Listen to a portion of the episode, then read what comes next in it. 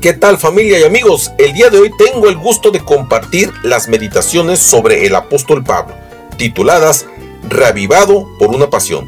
¿Qué tal amigos? Hoy es viernes 29 de enero y el tema para el día de hoy es 1 de 276. Y el texto lo encontramos en Hechos 27-25 y dice así, Por tanto, tened buen ánimo, porque yo confío, confío en Dios, que será así como me ha dicho. Muy bien, pues iniciemos.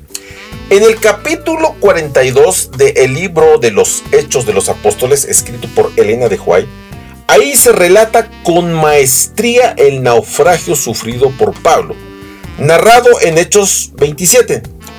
Y en aquellos días, viajar por mar traía innumerables dificultades y obviamente pues muchos peligros. Esos viajes se efectuaban a la luz del sol y orientados por las estrellas.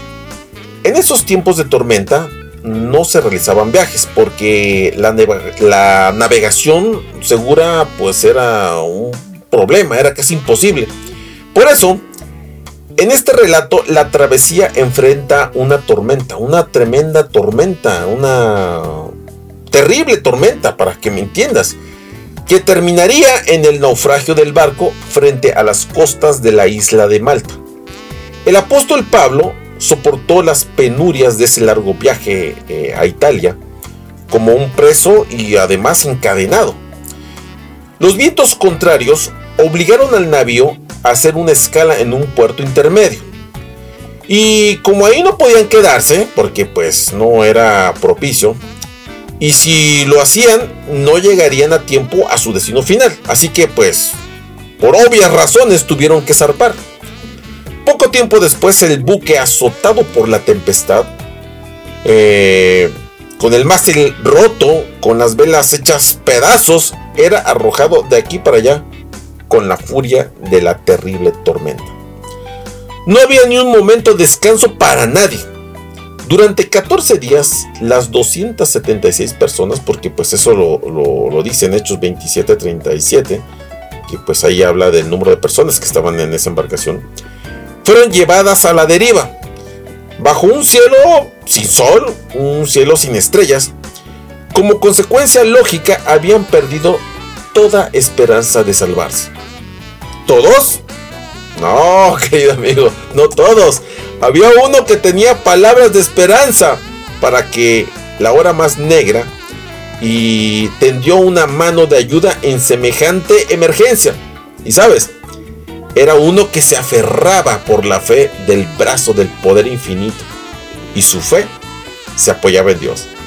Este hombre no tenía temores por sí mismo. Sabía que su creador lo, eh, lo perseveraría para poder testificar en Roma a favor de la verdad de Cristo.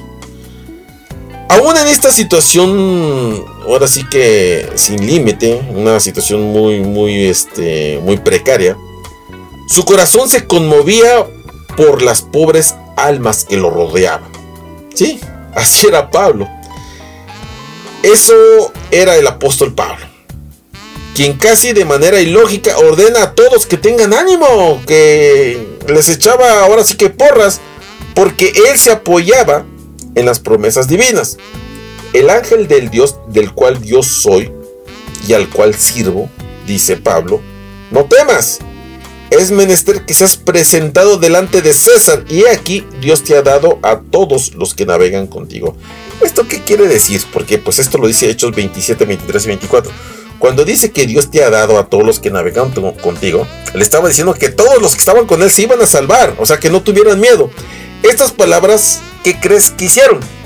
Despertaron la esperanza y sacudieron la apatía y renovaron los esfuerzos. Al final, bueno, pues sucedió que todos llegaron a tierra, todos se salvaron. Y bueno, Pablo era minoría entre uno de los 276. Él estaba enfermo, padecía en carne propia eh, el fuerte viento y el agua helada y estaba encadenado, imagínate, sufriendo frío, helado, eh, el naufragio y aparte encadenado, no, no, no, o sea, no era nada grato para Pablo, pero era prisionero de su fe y, pero pues libre de pecados. Tenía identidad porque sabía quién era y también sabía a quién servía. Y sabes, eso fue determinante. Puede que tus circunstancias eh, pues no sean tan favorables como las de Pablo, pero tu testimonio, tu fidelidad con esperanza necesitan ser los mismos. Que tengas un buen día y nos vemos el día de mañana.